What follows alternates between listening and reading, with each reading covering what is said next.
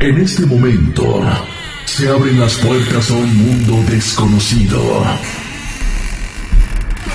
Prepárate.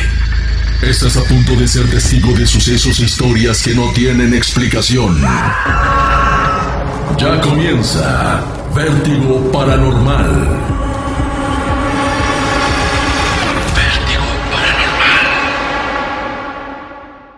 Una producción de Vértigo Entertainment.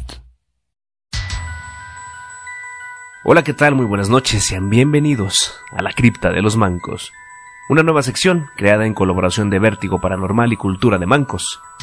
Mi nombre es Francisco Correa y a partir de esta noche soy el encargado de traer a todos ustedes una dosis de terror y adrenalina a través de fascinantes relatos de terror, una recopilación de videos y fotografías de fantasmas, abducciones extraterrestres, asesinos seriales y un sinfín de misterios sin explicación que les pondrán los pelos de punta. Sin nada más que agregar, los invito a que se pongan cómodos y apaguen todas las luces, porque a partir de este momento... Comienzan tus peores pesadillas. El amigo imaginario.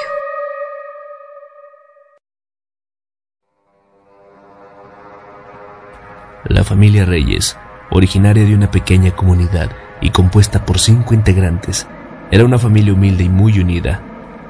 Estaban lejos de tener una vida llena de lujos, de viajes y de vacaciones inolvidables. Pero a pesar de eso, Javier siempre se encargó de que en su mesa no faltara nunca la comida. Pero sobre todo, se encargó de que su familia fuera unida en las buenas y en las malas. En el invierno de 1997, mientras regresaban de una cena navideña en casa de los abuelos, la familia fue víctima de un terrible accidente. Santiago, el hermano menor de la familia, fue quizá el más afectado. Tenía apenas tres años cuando la desgracia sucedió. Su madre lo llevaba cargado en brazos en el asiento del copiloto. Al momento del impacto, su primera reacción fue protegerlo, abrazándolo fuertemente sobre su estómago. Ella murió prensada entre lo que quedó del auto. Milagrosamente, Santiago sobrevivió, a pesar de haber recibido un duro impacto en la cabeza. Pasaron cuatro años para que las cosas retomaran por instantes su normalidad. El padre de Santiago fue indispensable para que lograra superar el episodio. Dormían juntos cada noche, jugaban todo el día que papá era un superhéroe. De no ser por él, Santiago hubiera perdido por completo la cordura aunque sí perdió parte de ella. Pues un comportamiento extraño tenía preocupadas a sus hermanas. Santiago aseguraba tener un amigo, un amigo que solo él podía ver.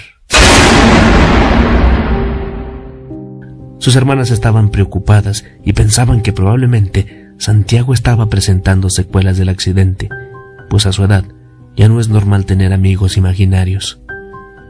Su preocupación aumentó el día en que Santiago comenzó a deambular dormido por toda la casa, mientras reía y hablaba con su amigo.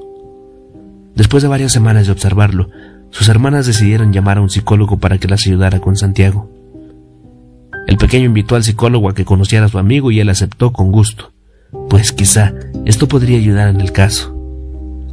Después de un par de horas de hablar con Santiago en el desván, el psicólogo salió de ahí empapado en sudor. Los ojos por poco se salían de sus cuencas. Las hermanas intentaron detenerlo en la puerta principal, pero no lo lograron. Salió sin decir ni una sola palabra. Inmediatamente llamaron al sacerdote de la capilla, buscando encontrar una solución mediante la fe.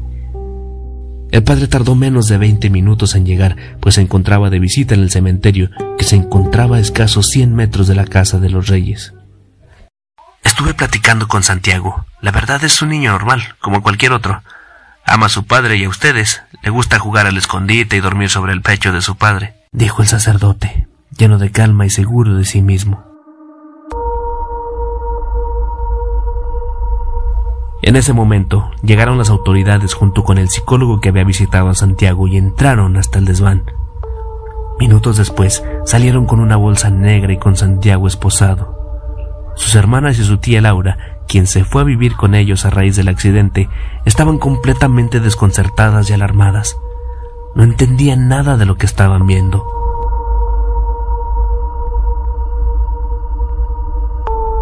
Lo que había en aquella bolsa eran los restos fósiles de su padre, quien falleció en el hospital dos semanas después del accidente. Desde entonces, Santiago creó en su mente situaciones, con base a sus recuerdos, que lo salvaran de la locura e hizo cosas grotescas para llenar el vacío que dejó la pérdida de sus padres. Cosas tan horribles como desenterrar los restos de su padre y dormir cada noche abrazando su cráneo sin que nadie se diera cuenta.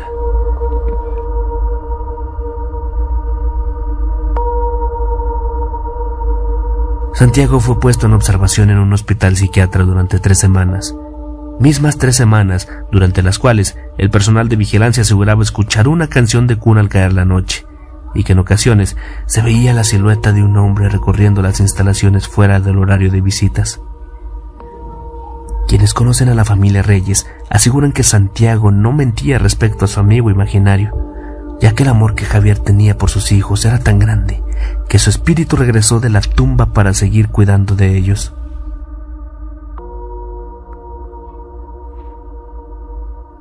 Un hombre contó que un mes después del accidente, él tuvo una charla con Javier y que al terminar de platicar, éste le dijo que se tenía que ir porque debía cuidar a Santiago.